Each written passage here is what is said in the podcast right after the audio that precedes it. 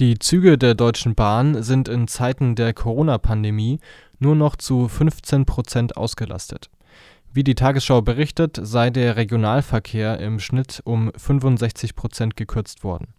Vielerorts gilt derzeit der Wochenendfahrplan. Bei den Fernzügen wurde ein Viertel der üblichen Verbindungen gestrichen.